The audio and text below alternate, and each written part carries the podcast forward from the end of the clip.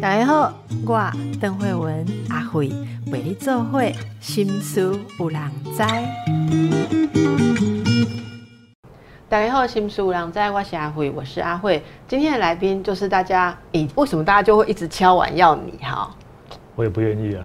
主动脉医师，主动脉医师，麻醉科医师，可是大家敲完来都不是教我们麻醉的事情嘛？哈，是讲人生的哲理。我这样讲可以啦。你说不可以说是局限于佛法，好，因为嗯，就主动脉医师很很谨慎，哈，他说要讲佛法，可能要有特别的，一一定要有。禅师的名号还是怎么样的一种，还是去金色一种资格这样子啊？但是你就跟大家分享人生的哲理，大家非常的喜欢，所以诶有第一集有第二集，然后大家又在敲碗这样子。诶，敲碗是什么意思？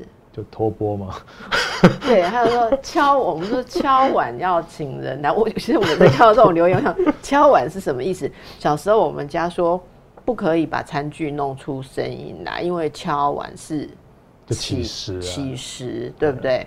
那托钵啊，我们今天来讲托钵哈，从敲碗讲到托钵，托钵是怎样的一个概念呢？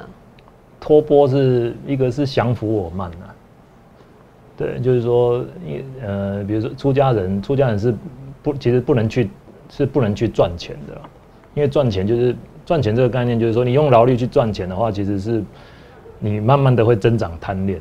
就想要越多，想要越多，想要越多。所以，我们赚钱都是错的。我们只是凡人呢。但是，你一个以修行者而言，你不能够想要赚钱，不是想要赚钱，是不能有贪念。对，师傅有时候其实户头里要有钱，但是心里不要有钱。对，因为没有钱没办法生活嘛。那托钵有非常多的意义，一个是降服我嘛，一个是说你你的自尊必须要放很低，你才能去托钵嘛。那再来是没有分别心，就是今天拖到什么就吃什么，人家给你什么你就吃什么，不能够选，不能拣择。嗯，那再来是托波回去，其实是要跟生团共享。今天不是拖到你的，就是你的。我我喜欢这个概念，你知道为什么吗？所以如果我们观众朋友如果都用拖波的心情来看我的节目，就是今天我播什么，他都要吃下去。而且还要分享我们的链接给别人，所以记得马上谢。阿嘎这北拜，我跟你说，请大不行，这样子可能真正的呃修行者会生气，说我们乱比喻了哈。但是我觉得这个精神是那种克服我慢，然后没有分别心嘛。好，哎，今天就来请教，我差点要说考你一个问题哈，不可以有考试心哈，就请教。我们有听众朋友的问题是这样的，哈。他说：“我们有几个兄弟姐妹都到了中年，现在父母是老年。然后我想，主动脉医师也在医疗的第一线上工作哈，而且你是麻醉科，你一定常常看到那种开刀啊、术后要照顾的的情况嘛，对不对？”他就说：“诶，我们兄弟姐妹都到了中年，父母需要照顾。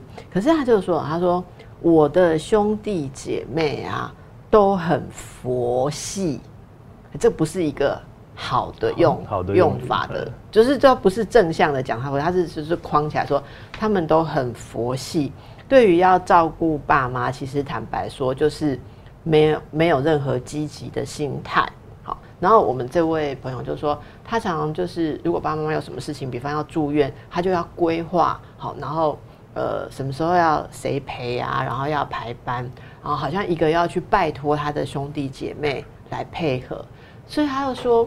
他有时候会会觉得说自己很多的烦恼、很多的压力，所以就跟朋友讲。那朋友就跟他说：“你要放开，就是你你在意的事情太多了。”所以这位朋友他非常的困惑。他说：“这种事情是要怎么放开？”好，我的兄弟姐妹都放很开。他问他们说：“诶，那你们都没有？你们对于爸妈的照顾有什么想法？”他们说：“呃，都可以。”好。那他想说，那都可以，到底是谁要来规划？然后就说，请问你是有什么时间可以来陪吗？例如说开刀完，呃，开刀的时候再陪，在手术外面等的那个那那个时间你会来吗？好，然后那个他的兄弟姐妹说看看，呃，那术后我们要怎么样陪伴啊？复健的过程要怎么办？然后他们就说，不是有看护吗？不是可以请看护吗？好，所以我们这位朋友，我想他要问的问题有两个。一个是说，如果我们是在家修行人，不是真的出家修行了。我们还是要照顾父母，还是有责任，对不对？那在这个行照顾责任的时候，到底怎么样去看？说我是过度的呃执着，造成大家很多的压力，我自己的压力，还是说其实嗯，像他的兄弟姐妹这种看得很开。生死有命啊，反正就给看护顾。如果爸妈挺得过就挺得过，挺不过就挺不过。这个是是算什么心态？他觉得非常的困惑。我们来看看主动脉医师有什么样的看法。我觉得这个可以分成两面来讲，一个是刚讲的，这照顾父母到底是谁的责任呢？嗯，这个是长照的问题嘛。那另外是长照系统的责任哦。其实对啊，其实老实说一件事情，假如我假如我以我个人来讲，我会觉得照顾照顾父母其实并不是。小孩的责任，我觉得在这个现代的一个社会，其实一个是政府的责任，跟跟我们自己的责任，就是自己要把自己照顾好，不要去拖累子女，因为子女毕竟有他他的人生啊。嗯嗯。所以其实我一直在想，尤其是你知道花东老化的特别快跟特别严重，其实我这个问题我曾经有想过，就是说，那就把民宿改成长照中心了，对不对？然后以后就是你照顾我，我照顾你，所有的朋友住在一起，对不对？然后大家的小孩就。去发展发展他自己的人生，因为我觉得这个才是，这个才是一个比较好的做法。因为你知道，先进国家没有人小孩在照顾父母的，先进国家其实老了就去住养老院，或是刚讲的长照中心，然后政府会照顾老人。因为对，尤其是在台湾少子化这么严重或低薪这么严重，其实你要小孩去照顾父母，其实将来会是一个很大的压力。花东应该很多年轻人都因为工作或是生活都外移了，对啊，都是都是在都是在台北或是在高雄工作嘛，所以其实你说你要啊那边独居老人非常多了，所以像这样子的故事其实非常那个就是每天都看得到，嗯，所以其实这个对对我们来讲，我们我其实我反而是没有那么倾向说由小孩来照顾父母，当然。小朋友去关怀父母，这个是一个很基本的啦。哈，这个当然是因为你不做，你将来一定会后悔的。哦，因为在佛教的道里面，还是会觉得说，就本来就是应该要报父母大恩这样子。但是在现代的社会，有时候你必须，你还是必须取得一个平衡点呢。因为我觉得大家毕竟要都还是有工作。我就觉得那个平衡点，你可以多说一点嘛。那个平衡其实很难呐。如果我们要报父母大恩，可是这个现代的父母可能。呃，进入要被照顾的那个时间，就就是不是每个人都可以像什么之前英国女王那样嘛，什么零卧床。所以如果要报父母大恩，那父母开始需要人家照顾的时候，你要一直陪伴在他旁边的话，你就很多事情会被绑住，对，你就会失去自己的人生。好，然后对，那那怎么样兼顾？你像你刚刚讲的，即便佛典也说要报父母大恩，可是你又应该要呃。无分别心，一切都要放下。这到底实际执行上是怎么有那个平衡点？我先举一个相反的例子好了。好，哎，就是你知道我在乡下医院的时候，其实我遇到一个一个蛮有，不是蛮有，呃，就是蛮棘手的一个病例，就是就是有一，你知道我们在乡下医院没几个医生，所以麻醉科医师也要去顾急诊这样。嗯。然后有一天就是一个阿妈来这样，然后他就说他胸闷不舒服这样，然后你要。在在急诊室遇到阿妈老人胸闷不舒服，其实是一件很慎重的事情，就是你要开始检查有没有心肌梗塞啊，什么抽血啊，干嘛干嘛，做心电图。对，就我就要开始帮他，就是抽血做心电图的时候，那个护理师就跟我说：“哎，杨医师，杨医师，这个不要理他，这样子，然后打个点滴让他躺一下就好了。”那我就想说：“哎，为什么为什么不要理他这样？”然后护理师才偷偷跟我说：“呃，因为他最近就是小孩往生，所以他每天都在急诊室。”哦，已经来一个礼拜了，而且已经之前都检查过，心脏没有问题。那他为什么小孩往往生？哦，其实其实阿妈是独，就是呃阿公已经不在了，所以啊他的小孩是他唯一的独生子。那他的独生子呢，其实发生了有一次发生车祸就变植物人，他变植物人之后就是变成阿妈就跟他相依为命，然后一直照顾他们。然后十几年来其实都是阿妈在照顾这个这个儿子。结果儿子一旦一死亡之后，他马上就忧郁症发作。没办法生活，然后就每天觉得胸闷不舒服，就是焦虑，然后就来挂急诊，然后打完点滴休息一下，时间到了他累了，他就就就自己回去。啊，其实其实你知道看到这样子这个类似的故事，其实在华东地区其实是屡见不鲜的。就是说，你知道你知道那个阿妈就是你知道这些老人活下去要有一个理由，就是他有有一个被需要的理由，对，所以他他才能够很安稳或很平安的活下去，因为他知道要努力，然后他他他觉得说他不能比他的儿子早死，所以他一直挣扎着想要活下去又活得好。等到这个他的儿子突然间往生的时候，其实他突然间就整个失去跟崩溃这样。那类似的问题其实也有，就是比如说阿妈照顾阿公，就阿公往生之后，他很快就崩溃了，然后其实没有很多久的时间，他也就往生。对，所以其实这些老人有时候是很，就是就是一直挣扎着在照顾这些伴侣的时候，不管是伴侣或是小孩，然后他们就是你知道吗？就是我一定要活得比你久，不然的话，你你到底该怎么办？像这种悲伤的故事，其实在花莲是屡见不鲜的。那这个就很有趣，就是说。你看哦，同样一件事情，都会带来苦这样子。嗯，哦，可是，比如说我们去照顾父母的时候，我们会觉得责任很大，我们觉得压力很大，但是我们觉得很苦，到最后产生一种心里面有一些压喘不过气来的苦嘛。可是你有没有想过说，就当父母往生之后，你你你要怎么面对？你讲没有去照顾他，你要怎么面对？那同一件事情，其实你只要去看这个阿妈，阿妈照顾这个小孩苦不苦？当然苦啊，辛苦啊，辛苦啊！但是他辛苦不苦？这个真的是一个很深奥的。对，这个是一个很深奥问题。所以其实你知道，我那时候碰到这个问题的时候，我常常在想说，你知道这个阿妈表面上过得很辛苦的生活，嗯，但是其实她失去这个儿子之后，她根本过不下去，她的心就无所依嘛。所以她的心在照顾这个孩子的时候，其实我相信她虽然表面上生活很辛苦，但是她在她的心在照顾这个小孩的时候，其实心是感到满足、平安，甚至某种程度的或许幸福也是有的。可是你知道，这个类似的事件，假如反过来，对不对？的时候，比如说来到一个大都市，其实就会变成怎么样？变成说，哎，我假如去照顾我的父母，我的父母假如中风卧病在床，然后我去照顾我的父母的时候，其实。那我没有办法出去工作，我失去我的人生，对不对？当然，行为上也很辛苦，那心里也很辛苦。可是，为什么同样一件事情，类似的事情，在不同的人身上会产，你的心会产生不同的结果？对，为什么一个阿妈，她她的心，我相信她的心不苦了，她一定觉得很很爱她的小孩。那可是，其实我们今天在照顾父母的时候，为什么我们的心反而觉得很辛苦？这是什么原因？这其实是类似的事情，但是。产生不一样的结果。对，那也就是说，不一定照顾的那个人是比较苦的。嗯，也就你你，我想这个故事是让我们看到说，对你自己而言，到底怎么做你才是自在的？这个事情没有表面上看那么容易。是啊。所以我会觉得哈，其实今天假如就是假如我的兄弟姐妹没有办法照顾父母的话，其实第一个我会让调整我的心呢，就是其实，在佛教里面讲，其实这个叫做转念呢，或者转心，就是当你的环境没有办法改变的时候，那你能够改变的是什么？就是你的心念。假如说你今天照顾父母，然后兄弟姐妹都不理，其实然后你就开始埋怨你的兄弟姐妹说，哎，你都不帮忙、不出钱，或者是不怎么样。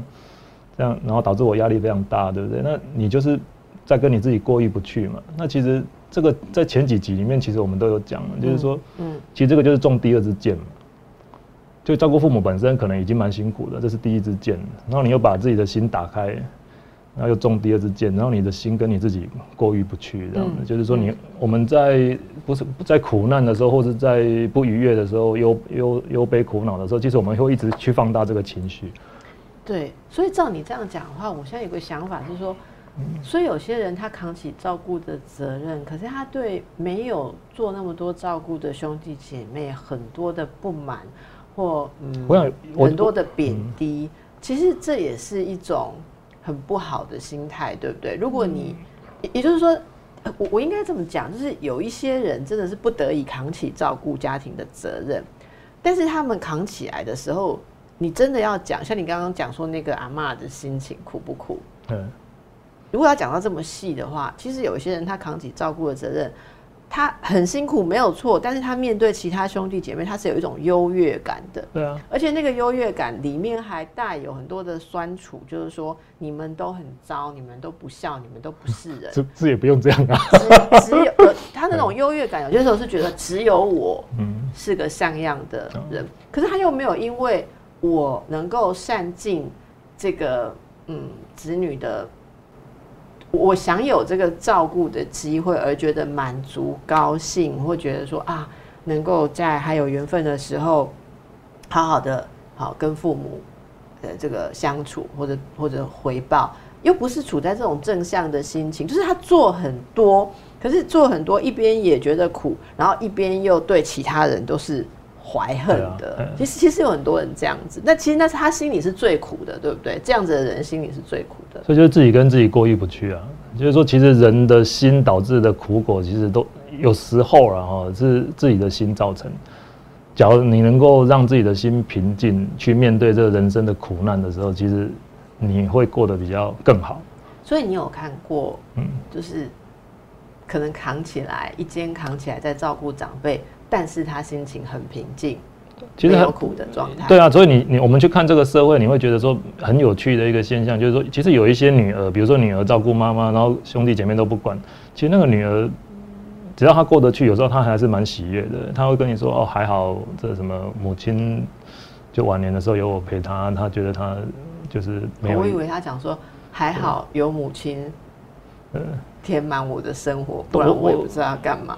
我觉得都有啦，就是他在陪伴母亲最后一段时间，他其实是感到心满意足的。然后他觉得说，哎，这个你看，这个哥哥兄弟姐妹都没有时间去陪伴这母亲，这是他们的损失啊。或者，如果大家不得不照顾父母，你能够转过来想说，啊，他们都没有陪伴母亲的机会，是他们的损失哈。是啊，不管你要想福报比较好，还是说这是你真正想要能够用。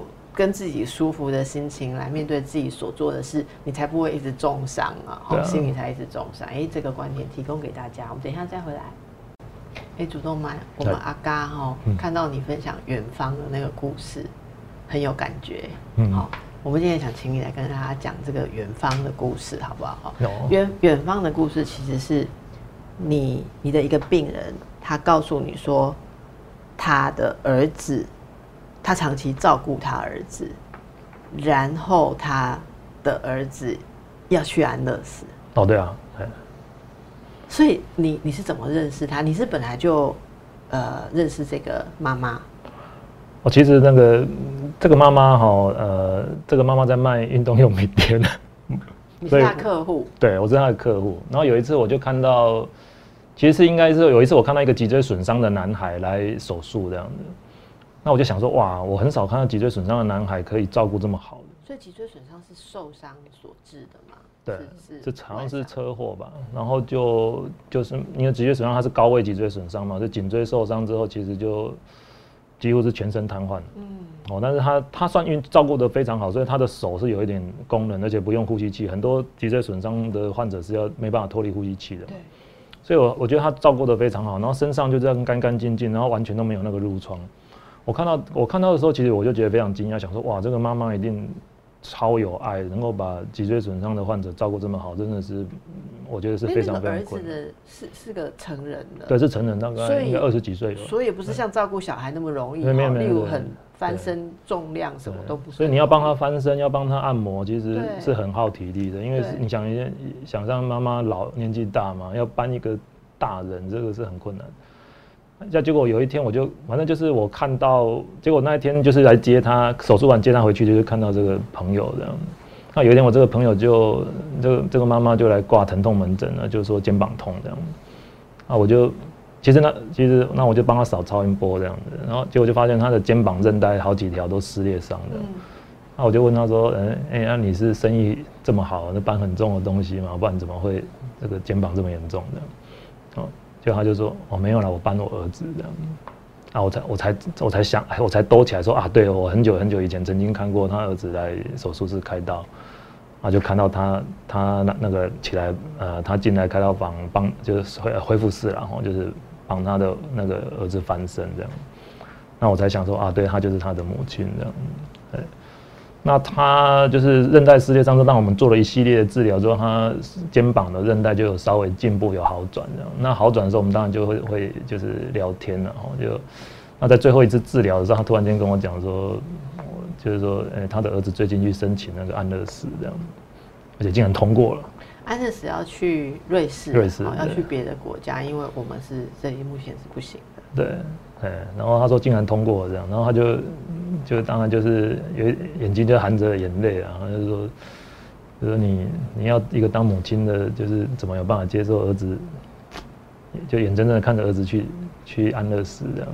哎，我觉得这是一个以后我们会遇到的，哎，就是就是现在其实会有越来越多很多声音法，很多声对，就会来越有越就即便我们这边的法令。还看不到说短期内会开放，可是已经有我我说越来越多是越来越多人有决定安乐死会是他未来的一个选项，然后大家也我我想你很容易现在大家很容易会找到一些什么懒人包啦指引包，告诉你怎么去申请去国外安乐死啊，对啊，对不对？所以我觉得大家以后会面临这个议题耶，是啊，但是你知道这个是一个两难嘛，然后。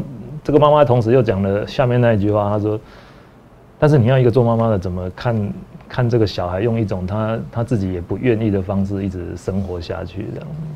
所以他很难送行送他去安乐死结束生命，可是也很难强迫或要求他用这么痛苦的方式活下去。对，因为因为脊椎损伤，我相信不管是你我，其实我们都不愿意变成那个样子嘛。”那假如今天是你的家人或小孩变成这个样子，其实你当你就会变得很不舍，就是说，你看他好像也活得很辛苦，他不想，他找不到生活的目标让支撑他继续活下去，对不对？那你照顾他，像像我们，我想有一些环境比较好的，其实是照顾的不错。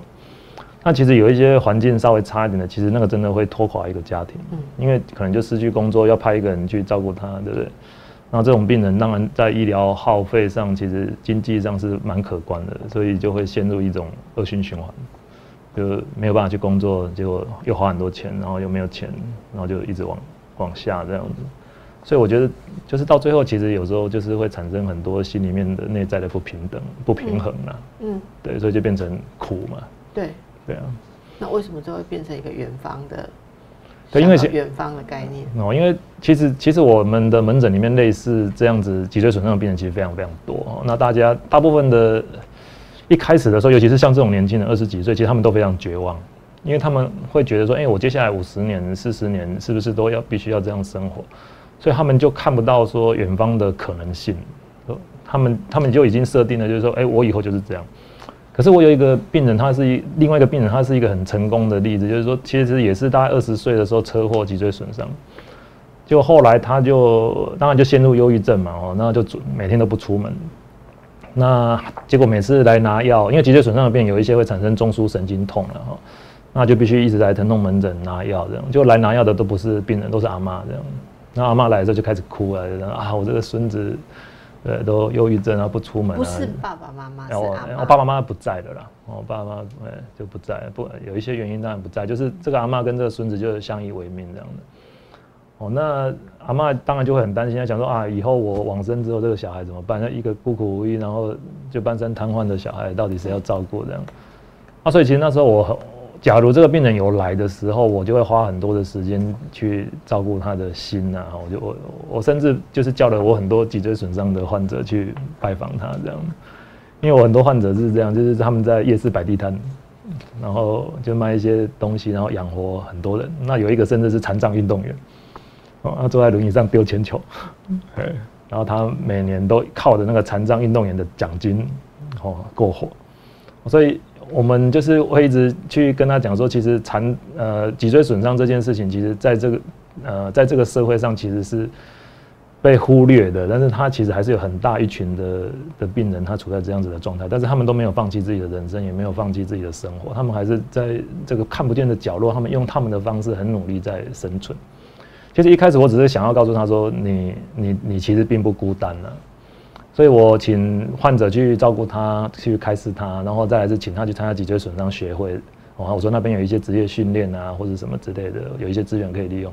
可是这个小孩一开始都不去，那被我这样碎碎念念念念久，有一天他终于去了，这样就去了之后，竟然认识了一个就是跟他一样脊椎损伤，然后年纪相仿的女孩子，这样，那就有两个人可能就就认识之后相知相惜，然后又同呃，可能也有点同病相怜啊，就后来他们两个竟就竟然就就成成为一个伴侣，然后就开始。就像我说，他们就去夜市摆地摊，然后卖一些小东西，然后赚钱来来过活这样。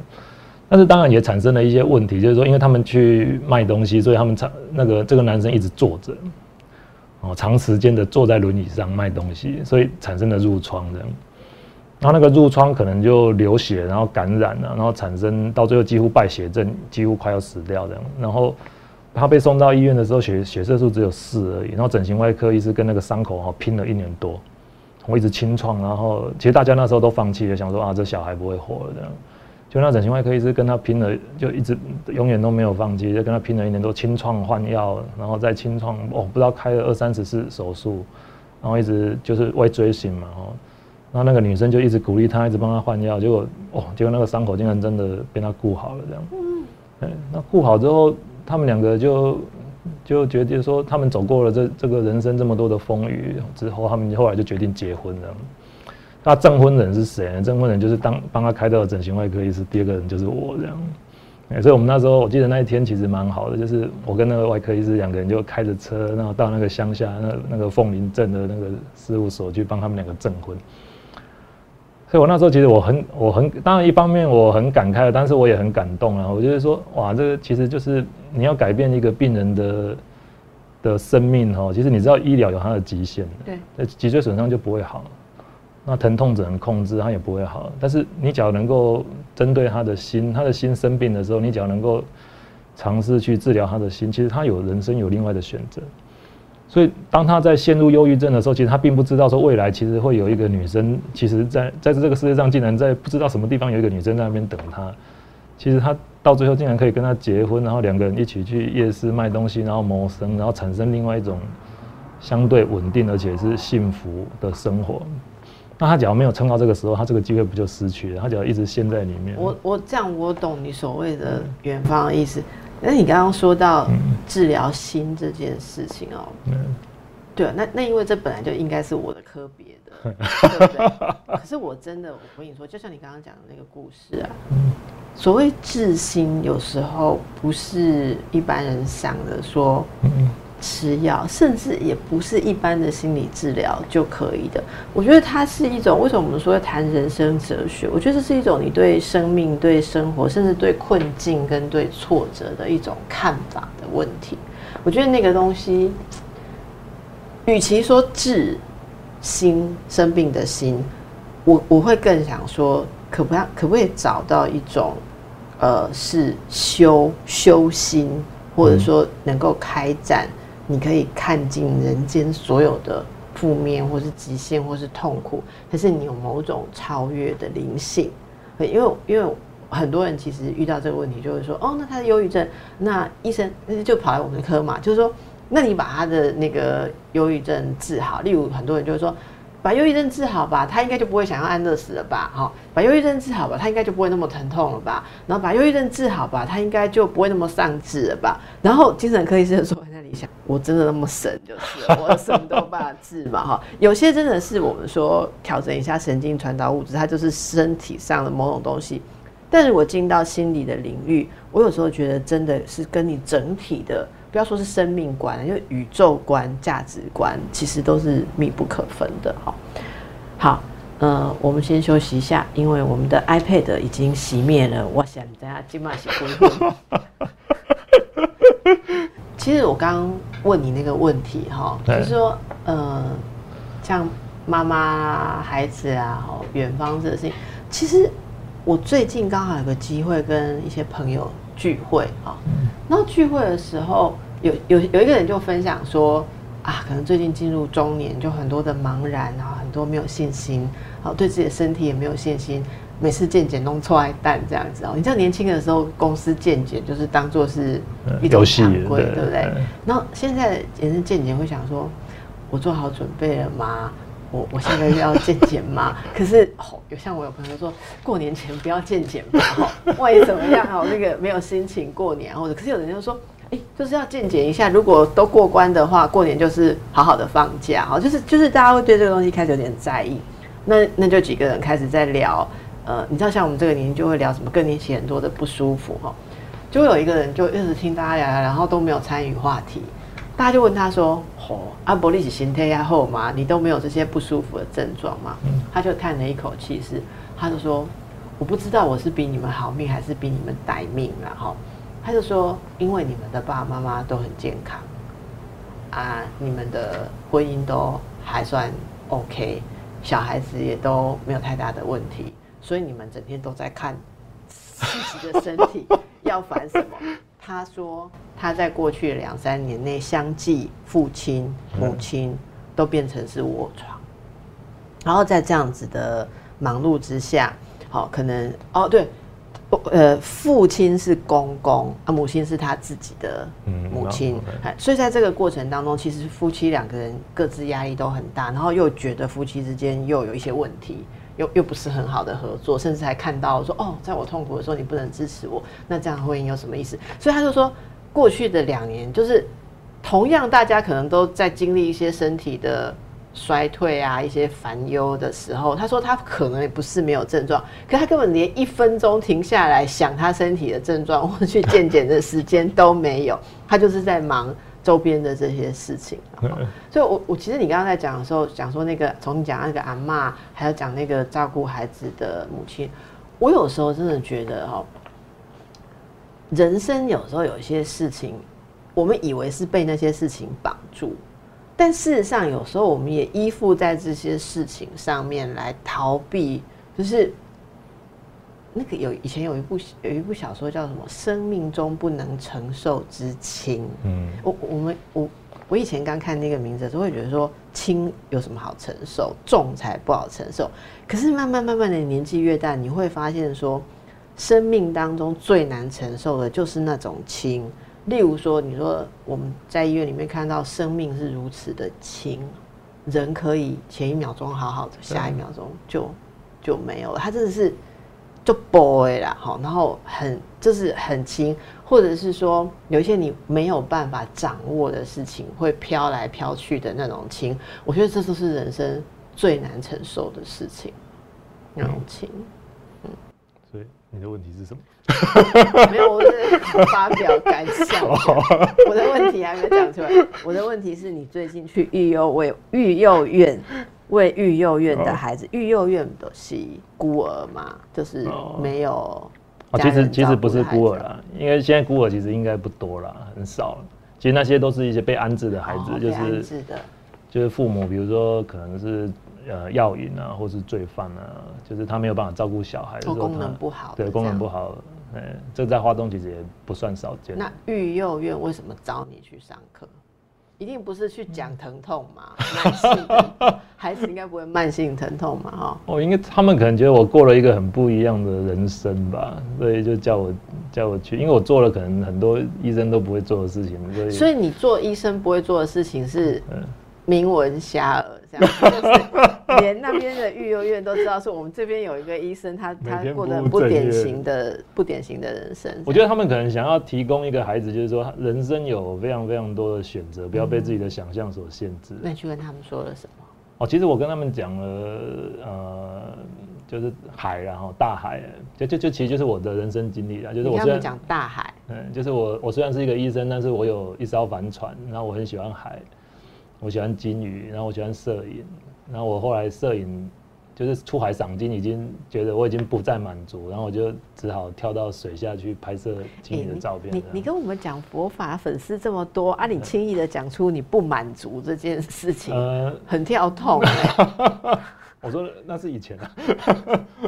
我现在身心感到平衡。嗯，我说我我做过这些，帆船可以送我。好，如果你很满足，给你一张永久免费上船的。是，好好不好意思打岔啊，就是说，所以你你看鲸鱼出海赏金已经不能满足你了，所以你就开始玩摄影，水下摄影。水下摄影是怎样一回事？就是要潜水，要潜水对，跳到水下去拍摄鲸鱼的照片。多深？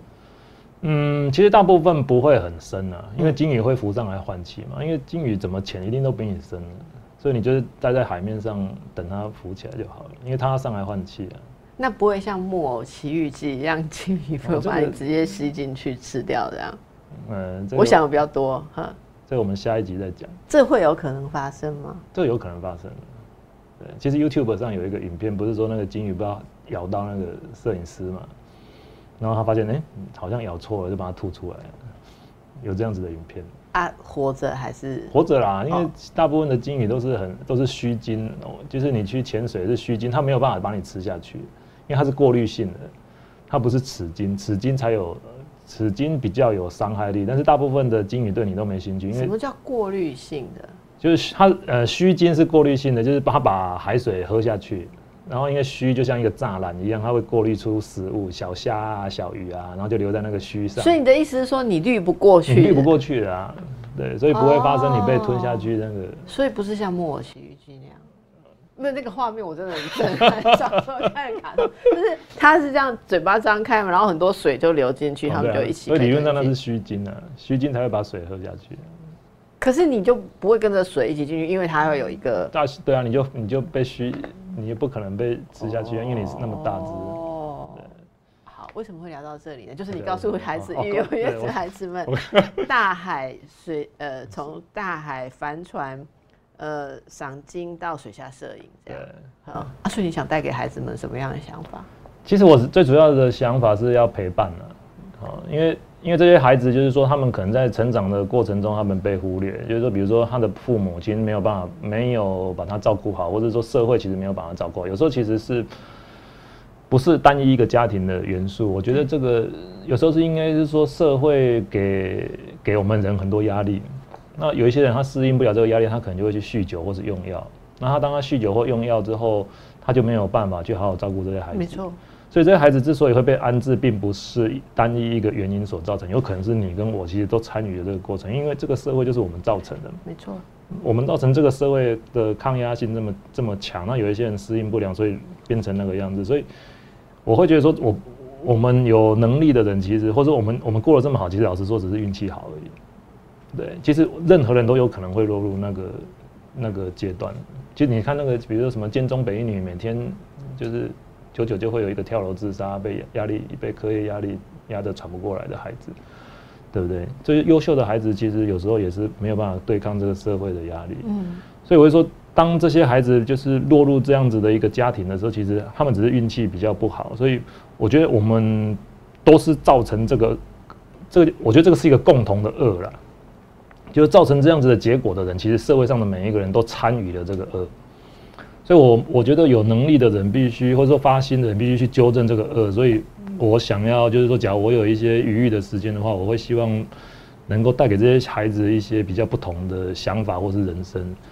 那我就，所以我愿意去陪他们这样子，让他们感受到说，哎，其实你看，像我这样的，对他们来讲，其实本来是一个陌生人这样子。但是为什么一个陌生人愿意花这样子的时间陪，跟你们帮你们上课，然后陪你们打球，然后陪你们一起长大？哦，那这个的原因是什么？就是说他们在成长的过程中，或许被忽略，或许被受到不平等、不公平的对待，或许他们缺乏被爱的感受，缺爱这样子，然后导致说他们看起来就像很叛逆的，或是不良少年这样子。但是有时候他们长成这样，他们或许也不愿意嘛。所以，假如说我能够矫正他在成长过程中的一些就是匮乏的话，或许他长大之后，他就会产生一个正向的循环，他就不会去酗酒，对不对？他就不会去用用药。那他会找一个正常的工作的话，那这样子这个这个轮回的恶性循环才会被打破。这样，而且以佛教的观点来讲，你知道人就是一直。一直在轮回嘛，所以假如说人一直轮回的话，其实所有的人我们都是家人了哦，就是说可能上一世你是我的父母，下一世我是你的父母，所以理论上讲这样子的话，其实这些孩子表面上不是我的孩子，但是其实这这个都是我的孩子，所以众生都是我父，众生都是我母嘛，所以幼儿园的孩子也是我的孩子啊，所以我就想说，哎，假如说这些孩子都是你的孩子，你本来就应该去照顾他们这样。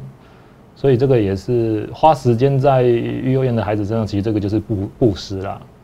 哦，因为布施分成很多种嘛。我们上次有说法师、财师、法师、无畏师啊。无畏师就是说让这个不管是谁啊，病人或是小孩，他们的心感到抚慰，那这个就是一种给予嘛。所以众生呃需要什么，我们就给他什么。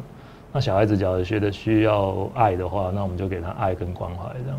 那希望他对人性产生信心，嗯，或者对未来产生不一样的盼望这样子。对，那这样子或许我们一直去传播这样子的讯息，其实，在佛法里面叫做传灯嘛，就以光明自己心内心的光明去点亮别人心中的光明。那或许这世界的黑暗，或者说苦难，或是不完美的地方就会少一点的。其实这样子的行动，你刚刚有提到说有能力的人哈，那我想帮观众朋友问一个问题啦哈，呃，怎么样知道自己是不是属于这种有能力？就是每一个人都是有能力的人，只是看你想要花在什么样。比如说，你可以做什么？对，你可以做什么？刚刚讲，其实财师、法师、无畏师嘛。你今天讲很有钱，但是很忙，没有时间，那你就捐一点钱给，就是需要帮助的人。是。那你今天讲没有钱的话，那你没关系啊，你有时间，对我就布施我的时间去金色做财师、法师、无畏师。对，那法师就是讲说一些佛教的道理嘛，或是观念。所以，假如我们今天在谈论佛教的议题的时候，其实影响了一些人，其实这也是在他们的心中种下佛法的种子的话，这也是一种布施嘛。嗯，说的太好了。看你的能力是什么，你就发挥你的能力。我觉得这个真的很棒。慢慢的接近岁末哈，其实大家都在想说，岁末就是要开始清点你这一年做的事情有没有，然后要 New Year's Wish 啊。我其实觉得很重要一件事是回顾一下这一年你你布施了什么。好，那我觉得这是我自己很喜欢的一个年终的一个活动，就看看自己。